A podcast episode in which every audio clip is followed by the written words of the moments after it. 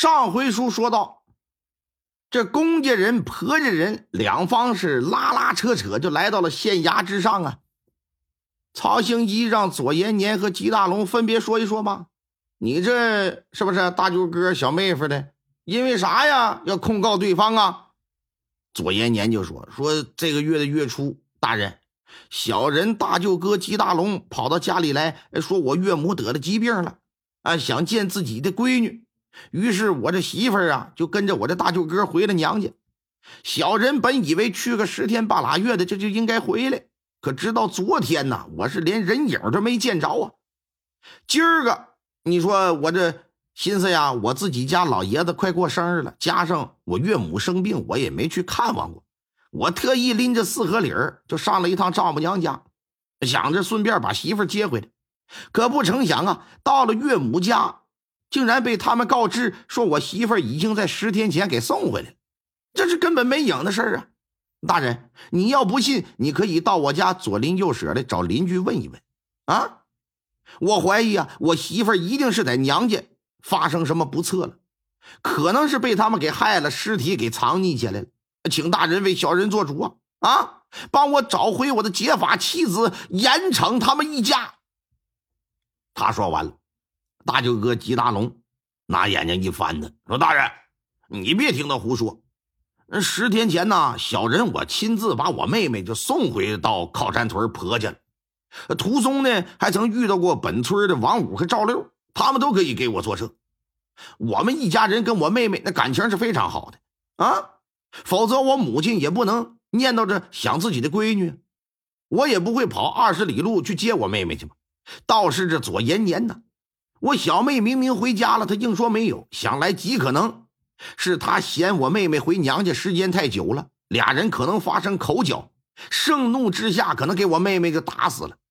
他是个人怕摊官司呀，把尸体隐藏之后，谎称妹妹一直没回婆家，企图是嫁祸于人。大人，你可不能上这卑鄙小人的当啊！你严惩这杀人犯，为我妹妹伸冤。老爷一听这事儿，他妈蹊跷哈！吉大龙啊，你说你将妹妹送回到了婆家。那左家人当时谁见到了？呃，小人当天没有送到家门口，而是送到距离靠山屯大约还有四五里路的地方，就没有再往前送了。因为当时已经是傍晚时分了，天都已经擦黑了。小人妹妹说走夜路怕有危险，让我先行回去。他还说此处啊离家也挺近了，自己回去就行。那你二人在分手的地方？可曾还遇到过什么人吗？没有，没有遇到过任何人了。大人，他明显这是在撒谎啊！天底下哪有送人送到一半就掉头回去的道理啊？啊！虽然路上曾有人看到他和我妻子在一块但很有可能在那之后，小人妻子就遭了他的毒手。大人明察呀！由于这一时之间也无法判定谁说的是真，谁讲的是假。老爷就把二人呢都当成嫌疑人，暂且押入大牢，等待调查过后，你俩再做打算。他俩被带下去了，老爷就叫来捕快来，让他们一分为二，一伙人呢去小林村，一伙人呢奔靠山屯主要调查调查这吉小妹跟娘家和婆家的关系，以及啊这两家的左右邻居也都走访走访，看看近期呀。邻居们是不是听到或者见到什么异常的情况？此外呢，对这两户人家给我进行搜查，看看有什么可疑的物件没有。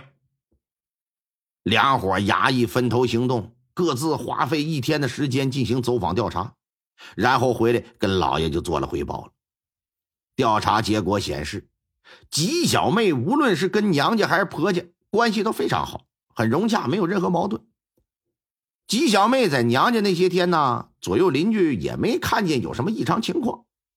此外呢，衙役还找到吉大龙所说的王五和赵六，俩人表示了，确实十天之前在路上见到过这对兄妹，当时还唠了一会儿嗑呢。大龙说送妹妹回婆家，但是在调查左延年他们家邻居的时候，这些邻居则是表示说我们有一个来月没见着这小媳妇了。对两家进行的搜查呢，也是没有任何收获。听完报告，曹兴一就觉得吉左两家人作案的可能性基本可以排除。如果这吉小妹失踪跟他们无关，那么就一定是他和自己哥哥分开之后，在回婆家那四五公里的路上遇到什么事儿。短短四五里路，又是傍晚时分，能有什么事儿呢？为了了解那段路上的情况，老爷就把吉大龙打牢里就给提出来了，让他带着自己前去那天和自己妹妹分手的地方。来到这儿一看，发现是一处丁字路口啊。除了东西向的大路之外，还有一条路是通向北边的。向北边这么一看，远远的呀，看到一座山。除此之外，没有任何房屋建筑。据地保介绍，北边的距离丁字路口的地方，大约能有二里地的样子。有一座寺庙，名唤北山寺。寺庙里大小和尚有五六个。此处是路口，距离最近村庄就有五里之外的靠山屯。路上没有任何人家，道路两旁都庄稼地。虽然说地堡通往靠山屯的路上没人家，但老爷出于严谨，还是亲自走了一趟，发现确实什么也没有。道路两旁庄稼地，由于是刚刚播种完呢，秧苗还没长出来呢。放眼望去，能看出几里地之外，除了北边的一座高山。几乎啊，四外圈都是一马平川，没什么遮挡。再回到丁字路口，老爷就看着北山，这就琢磨着：这吉小妹要是回家的路上遇到问题，只能是在这丁字路口附近，而且十之八九应该呀跟着北山有关。会不会是这寺庙里的恶僧给拐去奸杀了呢？嗯。老爷打发地保说：“你呀，到北山寺去一趟，问问看看十天前是否见过一个十八九岁的少妇。”前去一问，寺里的僧人都说没见过。地保回来跟老爷做了汇报，老爷心里是不信的。